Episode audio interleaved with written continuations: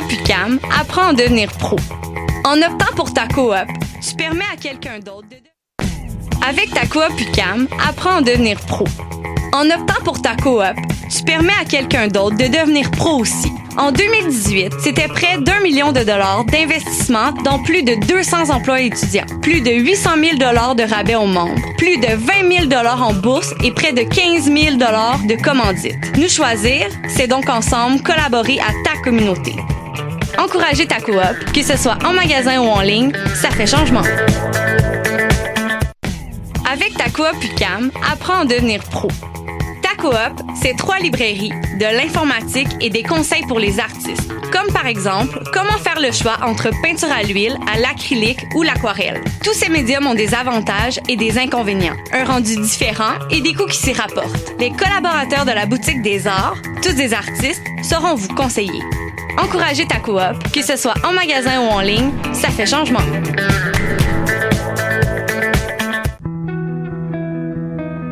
Voyage au bout de la nuit, c'est ton émission d'ambiance nocturne sur le Nightlife Underground montréalais.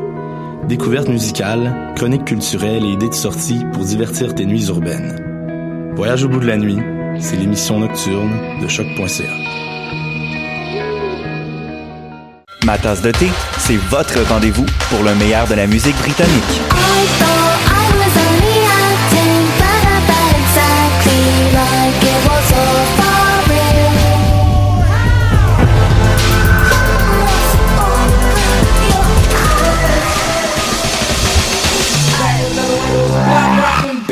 Direct tous les jeudis dès 20h ou en tout temps en podcast sur le choc.ca et sur Spotify.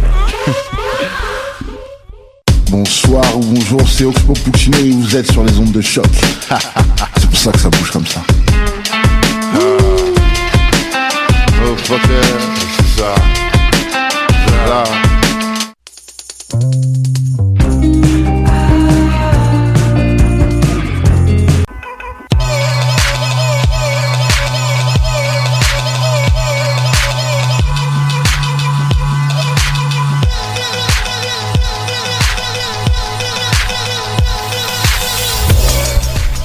Excellent jeudi à tous. Vous écoutez ma tasse de thé sur le choc.ca en ce jeudi 31 janvier, je crois. C'est bien ça? Exact. Dernière journée de janvier et Yes. journée très glaciale, soit dit en passant. Pour vrai, tant mieux qu'on quitte le mois de janvier. J'étais cœuré. Je je te suis là-dedans, J'ai honnêtement. j'ai- aucun plaisir. Tu sais, je veux dire, en ce moment, on est à Lucam, puis moi, euh, le chemin de Lucam jusqu'à mon appartement, je l'ai fait très souvent à pied. Euh, c'est quand même long, c'est une bonne trentaine de minutes à peu près, mais là, je te garantis que je l'ai fait absolument zéro fois depuis le début de 2019. Et ça me rend bien triste parce que j'aime ça prendre une petite marche chantée, ça fait du bien. C'est ça, mais tu sais, c'est tout le temps le fun quand t'as pas besoin de sacrifier genre euh, Le bout de, le de bout tes doigts ou comme un orteil au complet. Voilà, gardez vos membres, mesdames et messieurs. N'oubliez pas de bien vous habiller très chaudement. Hey, là, on a une émission musicale à faire, hein, malgré tout. Hein, parce que ma tasse c'est le meilleur de la musique britannique. Et cette semaine, ben, c'est pas mal ce qu'on va vous donner. En fait, on a, entre autres, une critique du dernier album de Swerve Driver. L'album qui s'appelle Future Runes. Ça, s'en vient dans quelques instants. Également en album culte Ladytron avec Witching Hour. Un album qui est paru en 2005. Mais on va commencer tout de suite avec un groupe qu'on aime beaucoup ici à ma le groupe Euh, le groupe Jazz, donc, qui va faire paraître un deuxième album le 9 avril prochain. Ça s'appelle The Ceiling. Je vous en avais parlé d'ailleurs au début du mois dans notre émission spéciale sur les albums les plus attendus de l'année. On avait beaucoup aimé ici la chanson Driving at Night. Euh, Jazz, c'est un groupe qui fait un rock un peu shoegaze qui vient de Bir- Birmingham, oui. Et là, voilà qu'il y a un nouvel extrait qui est sorti, deuxième extrait pour cet album-là qui s'en vient très bientôt. La chanson s'appelle Do You Remember? Et c'est à la hauteur des attentes. Encore une fois, c'est une très bonne chanson parce que Jazz est incapable de faire des mauvaises tunes. Puis c'est pas nous qui va s'en plaindre. Ben voilà. Alors, on y va tout de suite. Jazz avec Do You Remember? Vous écoutez ma tasse de thé à choc.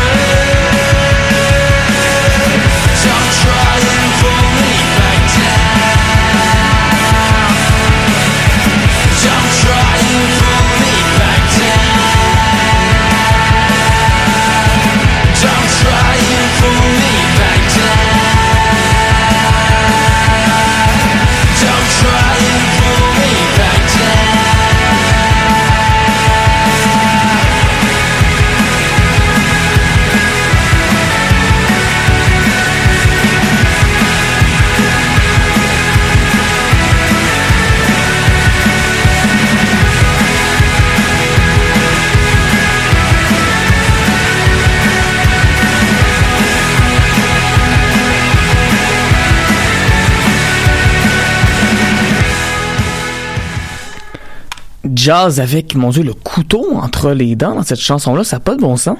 Ben oui, puis euh, moi j'en veux plus de couteaux là, pas pas, pas euh, je veux pas qu'ils qu'ils arrêtent de faire ça. Moi, je trouve ça tellement bon. Ben voilà, c'est une des raisons pour laquelle j'ai tellement hâte à cet album-là, c'est que Mhm. déjà le groupe, on le connaît comme étant un groupe qui est capable de faire un bon rock, shoegaze, planant, mais là on dirait qu'ils ont, qu'ils ont plus de muscles. Ouais, c'est ça ils ont, ils ont une dent contre quelqu'un, je pense. Puis j'aime ça, ça, me- ça me défoule, puis en même temps ça me relaxe. Exact. Bravo, Jazz, félicitations, ouais! Ça Yes! sort quand déjà cet album-là? 9 avril prochain. C'est bien ça, oui, c'est bien ça. Le 9 avril. Et sinon, pour les fans de rock shoegaze qui ne peuvent pas attendre jusqu'au 9 avril, ben, ça tombe bien parce qu'on a un album qui est sorti vendredi dernier dont on fait la critique. Et c'est pas n'importe qui, mesdames et messieurs. Non, non, non. C'est Swerve Driver avec leur album Future Runes. Swerve Driver qui est un groupe culte des années 90 dans la scène euh, alternative, shoegaze, euh, dream pop, appelez ça comme vous voulez, mais toujours quelque chose de quand même assez musclé là-dessus. Le groupe a pris une longue pause. Ils sont partis. Ils ont fait, ah, c'est assez. Puis là, ils sont revenus, fait de la tournée, puis finalement, en 2015, ils ont fait paraître un premier album en 17 ans qui était bien reçu. Et là, voilà que c'est le deuxième album post séparation du groupe, un sixième au total, oui. Donc un bon album Future Rules de rock planant pour des vétérans dream pop et shoegaze. Est-ce que c'est à la hauteur de leur réputation, Mathieu?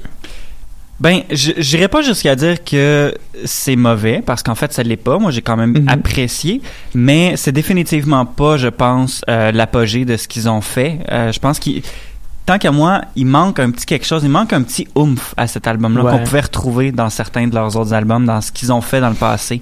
Il y a un petit, euh, je, je sais pas exactement qu'est-ce qui manque, mais c'est définitivement quelque chose qui qui, qui est pas là et qui, euh, parce que tu sais, on peut pas dire que qu'il manque de réverbération. On peut pas Non. dire qu'il manque de muscles sur cet album-là. Il y a quand même des pièces assez musclées, même si en soi il y en a plusieurs qui sont lentes.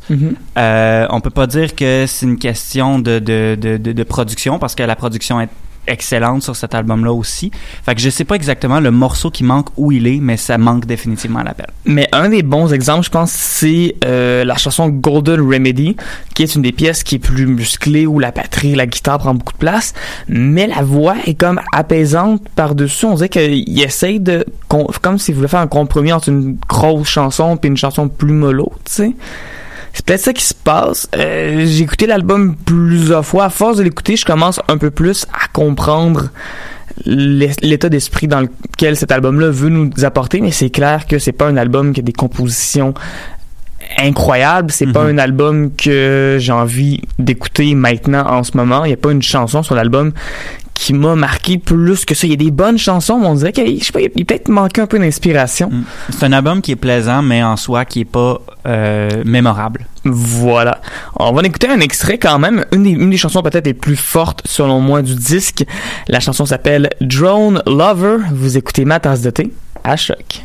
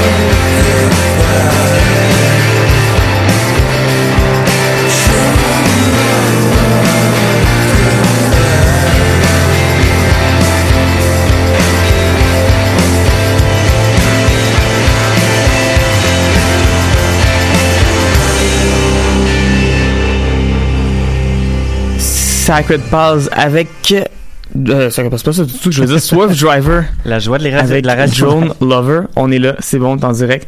Donc Swift Driver avec Joan Lover, c'est ce qu'on est tout juste d'entendre ici, une chanson donc c'est un album que euh, c'était bon, mais j'imagine que rendu euh, rendu au mois de novembre-décembre et qu'on fasse nos rétrospectives de fin d'année, je pense que j'avais complètement oublié ce disque-là. Puis Ouais. c'est pas plus grave que ça. Ça arrive, c'est correct. C'était pas agressant. C'était pas dégueulasse. C'était pas mauvais. C'était pas deux frères. Mais tu sais, c'était pas excellent non plus. Et par contre, on va aller, on va aller vers l'excellence maintenant. Si tu Ben veux oui. bien, Mathieu, on retourne dans ce qui est très, très, très, très bon avec la... Chanson de la semaine. Ouais, ouais,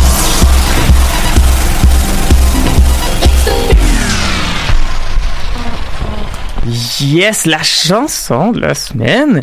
Et là, on parle de Sacred Pause pour de vrai. C'est un groupe qu'on avait beaucoup aimé ici, surtout pour leur premier album, Strike a Match. Euh, L'album avait d'ailleurs été nommé album de l'année en Écosse en 2017, qui est pas rien, hein, en passant, parce que des artistes écossais qui ont du talent, il y en a énormément. Donc, de voir ce groupe-là qui est comme un peu sorti de nulle part, mon frère, j'avais jamais entendu parler de cet album-là, de ce groupe-là, en fait, avant qu'on en parle en amateurs de thé, puis finalement, c'était vraiment bon. Ouais, c'est ça. Il y a comme pas eu de buzz. Puis ils sont arrivés de nulle part. Puis ils ont pris tout le monde par surprise parce que je me rappelle que même euh, Pitchfork avait aimé. Puis les, les critiques semblaient être Ouais. unanimes pour dire que c'est très bon. Là. C'était pas juste, euh, c'était pas juste nous. Eh bien, voilà que le groupe apparemment revient. Mais c'est fou parce qu'on a tellement pas d'informations. Le groupe a juste Mhm. sorti une nouvelle chanson. Une première chanson, donc, depuis euh, leur dernier album qui date d'il y a quand même un petit moment. La chanson, donc, qui s'appelle Brush Your Hair. On sait pas s'il y a un album qui s'en vient. On sait, par contre, que éventuellement, il y a une tournée nord-américaine qui devrait avoir lieu.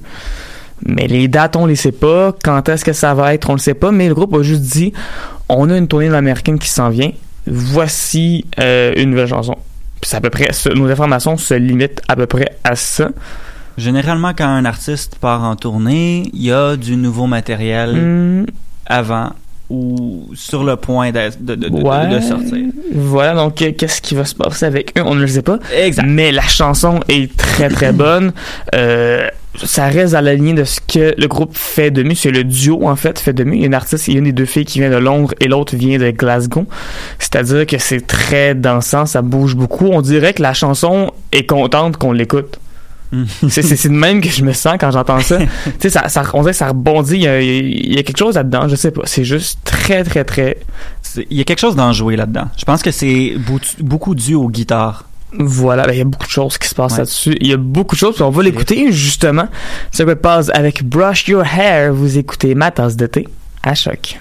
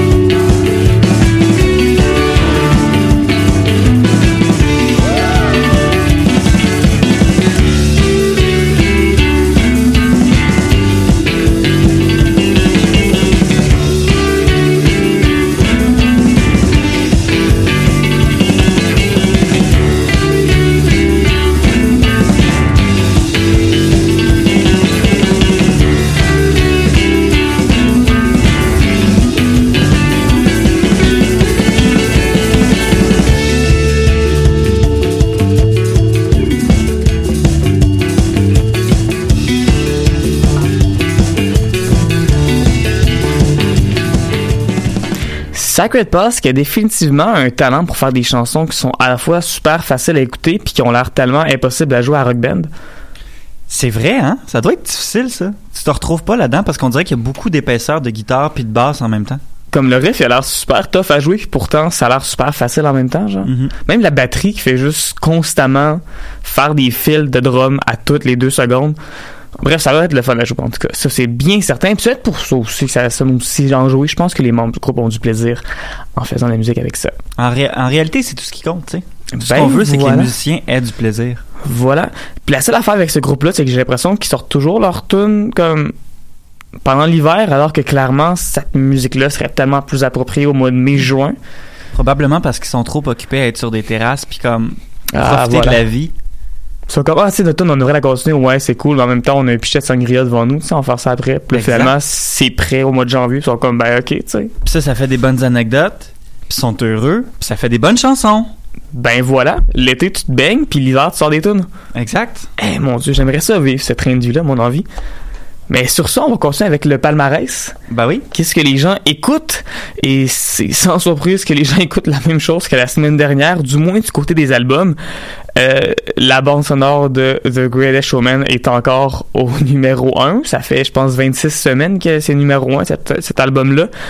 Euh, puis 26 semaines est allé sur un peu plus d'un an. C'est pas toujours numéro 1, mais c'est tout le temps là parce qu'il n'y a pas encore eu un album qui est sorti en 2019 qui a vendu plus de copies qui, était assez gros, un artiste qui a sorti quoi d'assez big pour dire que c'était ça pouvait battre euh, The Greatest Showman, même il a rien qui est passé proche parce qu'encore là, dans le numéro 2, c'est George Ezra avec Sting at Tamara's, un autre album qui est là depuis des semaines et des semaines. En troisième place, la bande sonore de Bohemian Rhapsody. En quatrième place, la bande sonore de A Star Is Born. Euh, donc voilà, les bandes sonores, ça fait du bien. Genre, les gens aiment ça, qu'est-ce que je te dise. C'est juste que, faut dire que là-bas, au Royaume-Uni, faut pas oublier que euh, les gens achètent encore des albums physiques. Il y a encore des HMV. Euh, quand tu vas à l'épicerie, tu peux acheter des CD aussi, un peu comme on a au Jean Coutu, mais là-bas, c'est à l'épicerie où tu vas clairement plus souvent qu'au Jean Coutu, je pense. Ouais, mais en même temps, tu sais, quand ça fait plus qu'un an que l'album est sorti, à un moment donné, le monde arrête d'acheter des copies physiques. Les copies physiques, plus souvent qu'autrement, on dirait que c'est. La personne voulait vraiment l'album. Ben, chercher l'objet. Ben, je pense que ça arrive quand même. Il y a des gens qui écoutent pas tant de musique que ça, puis qui planifient pas tout de suite d'acheter un album. Ils sont comme- tu sais, ils vont à l'épicerie, ils sont comme, ouais, c'est vrai que c'est bon, ça. C'est tout le numéro un, ça doit être bon, faut que tu l'achètes. C'est comme ça que Pink Floyd s'est ramassé dans, tu sais, au Queen, par exemple, se retrouver des albums dans les palmarès pendant des années, là, des, des albums qui ont comme 500 semaines dans le palmarès. euh, ça date clairement de avant l'époque du streaming. Les gens continuent d'acheter ça. C'est vrai. Puis en ce moment, surtout quand c'est des périodes plus mollo, parce qu'il n'y a pas encore un gros album qui est sorti cette année, mais c'est toujours ces albums-là qui finissent par se vendre. D'ailleurs, euh, j'ai pas regardé, mais je suis convaincu que, Queen, que le, le, le Greatest Hits de Queen est encore dans le décompte, puis que le Greatest Hits de Bob Marley est encore là, puis tu sais. Les compilations puis les albums d'artistes variés, ça vend toujours beaucoup au Royaume-Uni. Euh, si bien qu'ils ont leur propre palmarès, d'ailleurs, de compilations qui existent là-bas. Parce que je sais pas, les gens aiment acheter des CD avec des tonnes dessus au lieu de faire des playlists. Il y a aussi, les Now That's What I Call Music, ça se vend à plein là-bas. Ça, c'est littéralement, on prend les plus grosses tunes des trois derniers mois que tu as clairement de disponibles sur Spotify depuis trois mois. On met ça sur un CD, puis on en vend 12 milliards, genre. C'est Façon facile de faire de l'argent quand même. Ouais, c'est pour vrai, pour vrai, oui. Pour vrai, oui. Euh, sinon, il y a des nouveautés quand même dans le décor, mais sont un peu plus basses. En cinquième position, c'est euh, Doddy avec Human. Euh, ça, c'est une chanteuse et youtubeuse. Deux mots que lorsqu'on met ensemble, habituellement, c'est pas bon signe. Mais en tout cas, elle en va en plein, qu'est-ce que je te dise. En sixième place, c'est James Blake avec Assume Form.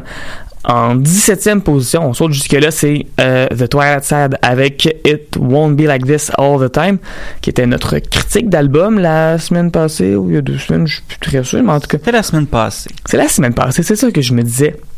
Bref, nos amis écossais à l'accent très, très, très prononcé sont en 17e place.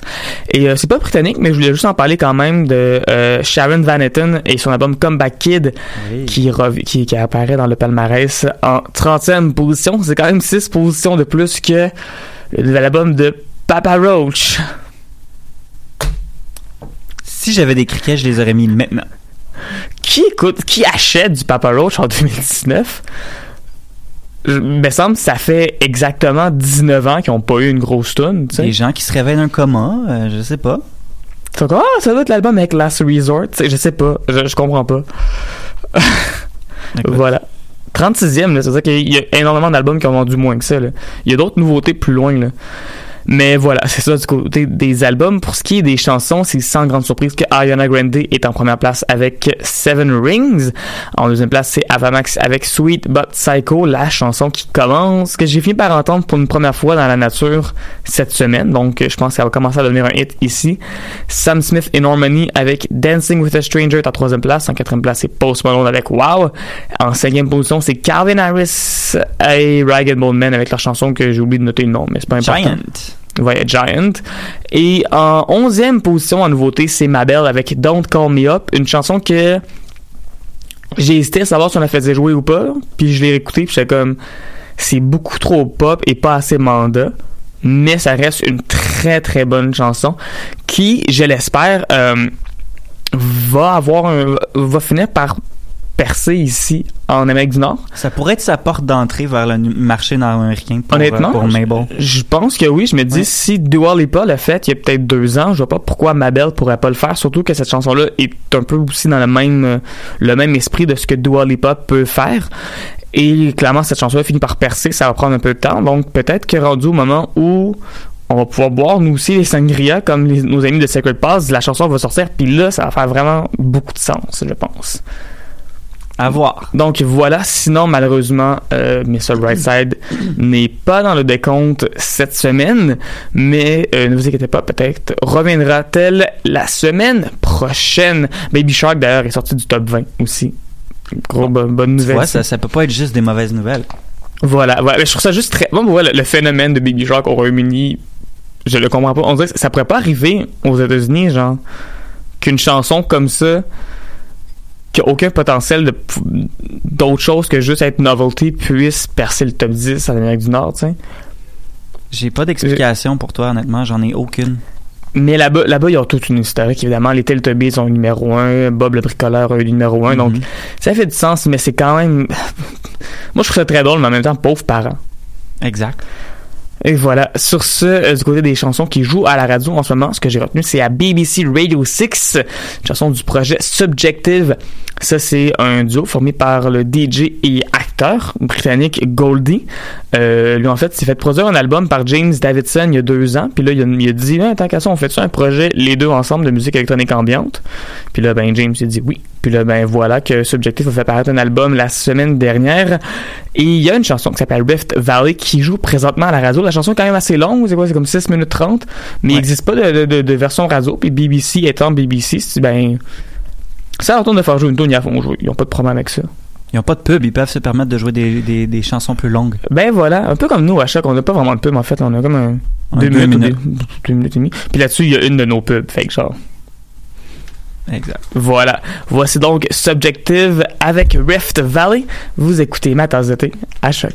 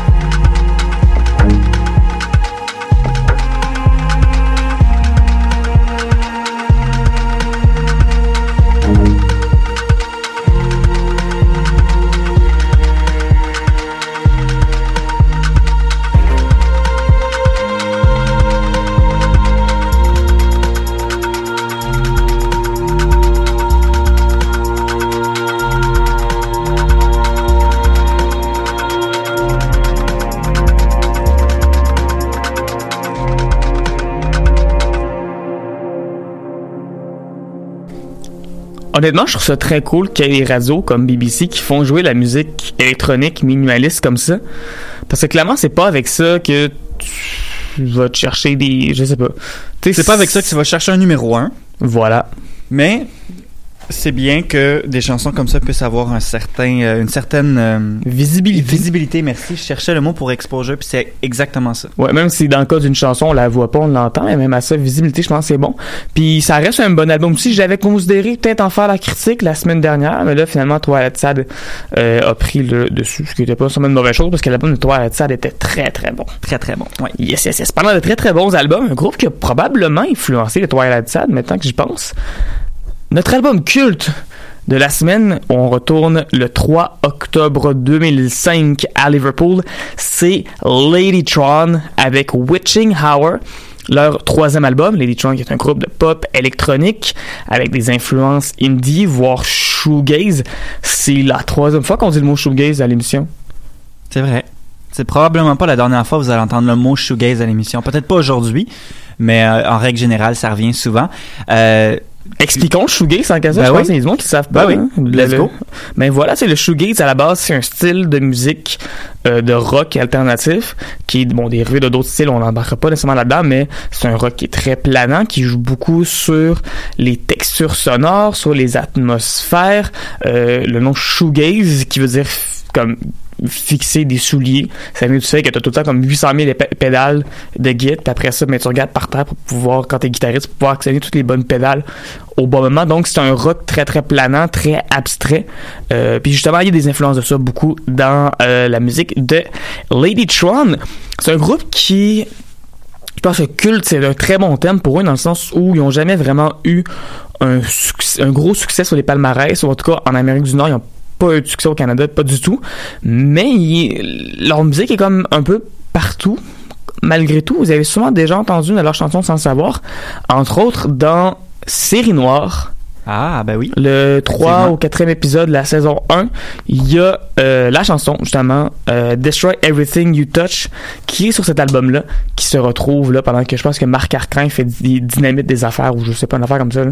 Bref, c'est un album qui transcende les, les, les âges, même si ça n'a pas vraiment transcendé les palmarès plus que ça. On dirait que c'est un album qui se porte à ça aussi, les soundtracks. Il y a vraiment un son particulier Ouais. qui est très euh, imagé. Il y a beaucoup de musique de Ladytron qui se retrouve d'ailleurs dans des euh, dans notamment dans des bandes sonores, dans des jeux vidéo, dans des films, dans des séries télé.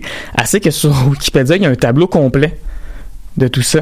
Euh, tableau dans lequel d'ailleurs j'ai rajouté série noire tantôt. J'ai dit, Ouais, il n'y avait pas mis série noire là-dedans, tu sais. C'est la beauté de Wikipédia quand même, hein? Voilà, j'ai gossé ça, j'ai racheté ça là-dedans, mais je vous confirme que c'est bel et bien là-dedans. J'ai trouvé des articles là, de, de la presse à l'époque qui en parlaient, puis sur la page de la chanson elle-même, il en parle aussi. Fait que, voilà. Mais euh, oui, donc les Electron Witching Hour, c'est l'album avec Destroy Everything You Touch qui est leur plus gros hit, leur chanson qui est la plus connue. Mais il y a également beaucoup d'autres très bonnes chansons. Euh, c'est un album qui est à la fois très pop, mais aussi très sombre. Fait que c'est comme Mhm. un party de gothique, genre. Ouais, puis tu sais, il y a des néons de couleurs, mais pas... Tout- mais tout le monde est habillé en noir. mais tout le monde est habillé en noir. Tu sais, il y a pas un néon qui fait en sorte que la place au complet est illuminée. C'est juste comme un glow sur le, sur le mur. Tu vois, genre... Des lumières peu- ultraviolets. Ouais, exact. Ah ouais. Ouais. Yo, je suis tellement down pour ce party-là, pour vrai. C'est cool comme party quand même. Yes, moi qui aime tellement habiller tout en noir en plus, là. Ah oui, mon dieu, que c'est ma vibe. Ah yes, mais justement, c'est peut-être pour ça aussi que j'ai beaucoup aimé cet album-là. Ce qui est... D'ailleurs, les Detron, c'est probablement, peut-être pour vous donner une idée, c'est probablement le seul groupe qui existe sur la planète qui a déjà fait un spectacle avec Franz Ferdinand comme groupe d'ouverture. Puis que deux ans après, ils ont ouvert des spectacles pour Nine Inch Nails. Pas beaucoup de groupes, je pense, qui ont, fait les deux. Puis pourtant, on dirait que les deux, c'est cohérent.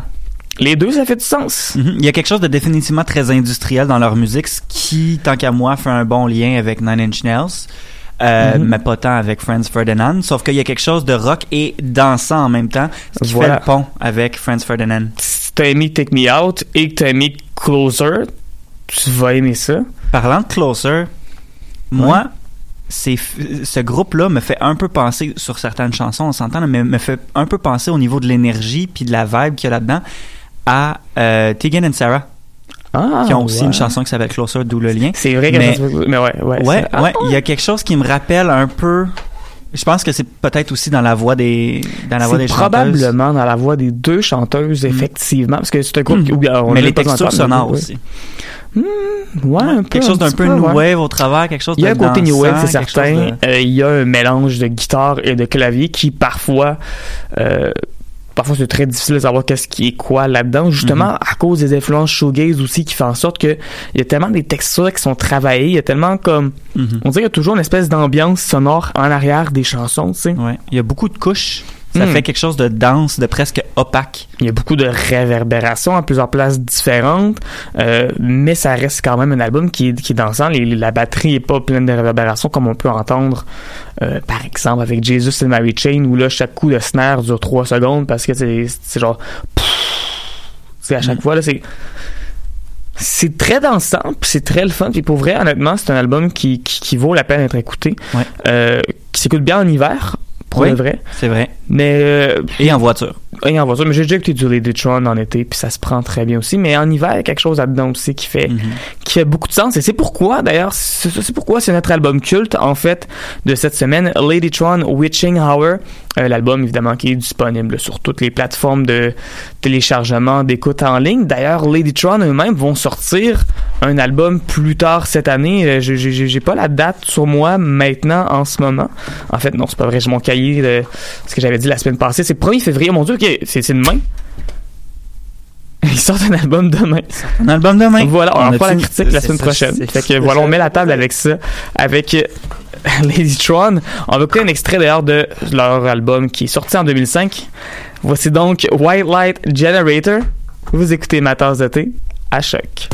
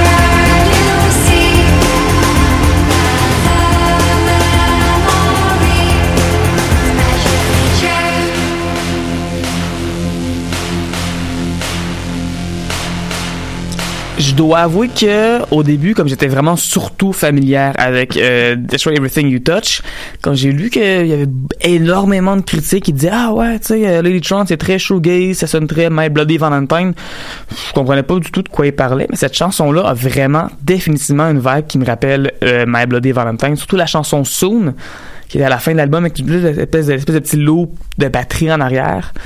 Il y a quelque chose qui fait, ouais, quelque chose qui fait My Bloody Valentine, les chansons plus dansantes de My Bloody Valentine.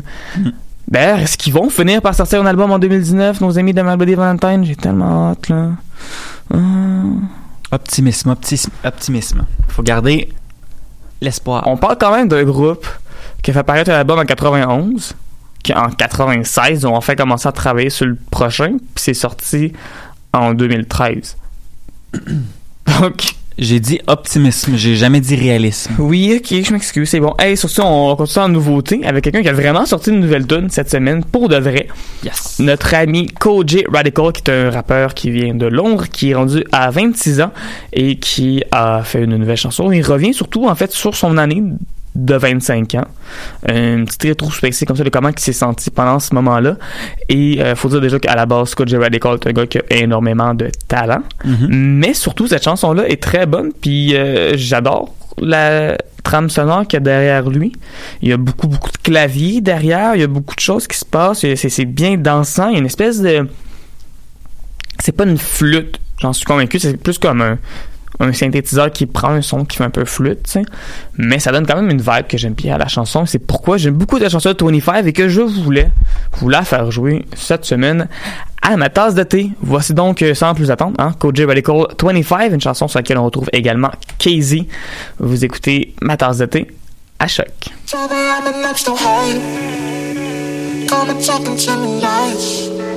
Shabby, I've been than 25. 26 might be a trip, but I'm alive.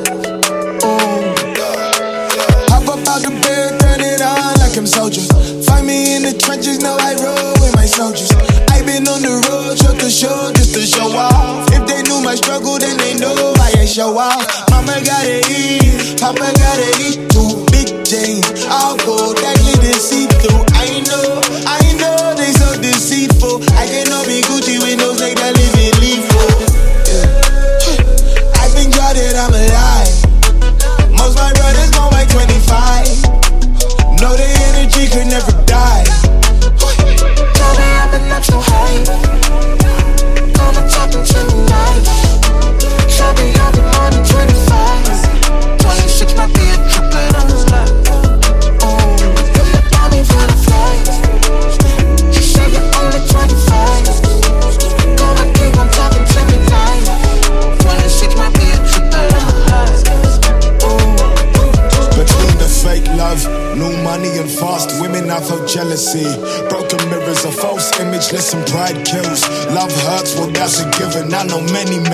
Try to plot on my position. This ain't nothing nice. 2020 division paramount, let them doubt. Then give them something to brag about. Look over, fucked over till I got used to it. Motivated, now they gon' have to get used to me. Once God bless me, no man can curse me. My angels working, never now one verse me. It's in the water, my people thirsty. Calm asleep, can't feel mercy. Five years, no genre. Now they call the boy wonder. I just win and win again. I just win and win a repeat. I can't do the game cordial. I might hit him with another one just to make it look normal. Trouble, I'm an extra high. And talk to me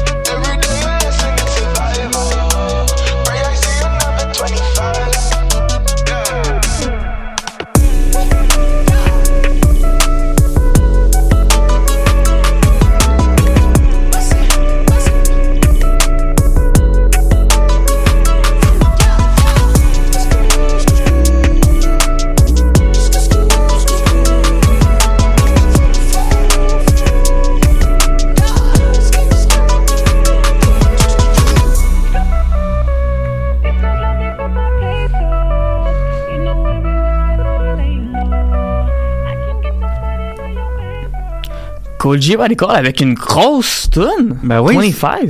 Ça, honnêtement, tantôt on parlait de chansons d'été, en Ouais. voilà un autre. Ben voilà, mais pourquoi ça sort en janvier? Je sais pas.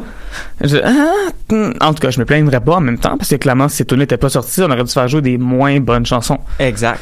Donc euh, voilà, tant mieux. Koji l'école, un gars à surveiller. Il n'a pas encore sorti d'album studio à lui. Il a fait paraître une coupe de EP. Il est paru sur, il a fait une coupe de chansons avec plusieurs personnes. On attend toujours un premier album complet. Puis euh, ben, je pense qu'il serait prêt pour vrai là. Je pense que oui, parce qu'il y a quand même un bon hype autour de lui aussi. Là. Il y a plusieurs chansons qui ont joué sur les ondes de BBC, Mhm. que ce soit un ou l'autre des BBC, mais quand même, là, il s'est rendu un régulier euh, des radios là-bas. Mais voilà. Puis sur ça, c'est déjà, on approche déjà la fin de l'émission. Euh, c'est quand même le temps de donner nos trucs de la semaine, c'est-à-dire les choses qu'on vous donne, les conseils qu'on vous donne comme ça, qui ont absolument aucun ben, aucun rapport avec la musique britannique. Aucun. mais juste pour vous aider dans la vie. Et euh, moi, évidemment, je travaille beaucoup dans un karaoké. Je fais de plus en plus de chiffres ces temps-ci. Et j'ai envie de donner des conseils sur comment choisir et comment ne pas choisir une chanson de karaoké. OK, on va commencer avec qu'est-ce qu'il faut éviter? Une des choses que j'entends souvent, c'est des gens qui sont comme Ah, tu sais, j'entends une balade en ce moment, fait que je vais mettre une balade, tu sais, ou genre ils veulent rester dans le vibe de la soirée puis mettre une chanson dans cette vibe-là en se fiant juste sur la tune qui est en train de jouer. Puis entre le moment que tu écris ta tune, que tu la donnes au DJ puis que tu chantes, c'est plus du tout la même vibe de toute façon. Fait qu'en vrai, empêche pas de faire une chanson parce qu'en ce moment il y a une balade qui joue puis tu veux faire du rock parce que de toute façon, de un, rendu à toi, tu le sais pas ce qu'il va jouer après, tu sais. Si tu mets une balade puis ça fait 8 tonnes de rock qui joue, ben, tu sais, voilà. Puis de deux, honnêtement, euh, une vibe de karaoké, si tu, fais, si tu chantes comme du monde, genre, en l'espace de deux secondes, ça va changer, puis tout le monde va être dans pour la nouvelle vibe, là. Mhm. Y a pas de problème avec ça, là. Sans compter qu'une soirée de, mettons, juste la même vibe au karaoké, c'est long. Ben, c'est ça. À un moment donné, si tout le monde fait juste des chansons d'une seule et unique vibe, ça devient effectivement assez, euh, assez redondant. Euh, faire attention aussi à écrire le bon nom de la chanson et l'artiste, parce que parfois, c'est un peu difficile de comprendre qu'est-ce que tu écris. Surtout les gens qui écrivent pas le nom de l'artiste, puis qui mettent juste le nom de la tune, puis là, faut que je m'arrange avec ça. Mm. L'autre jour, par exemple, il y avait quelqu'un qui m'a demandé une chanson, puis je la trouvais pas dans le système, jusqu'à temps que je découvre qu'il y avait une faute dans le nom qu'elle m'avait écrit. Fait que voilà, faites attention à ça, mes amis.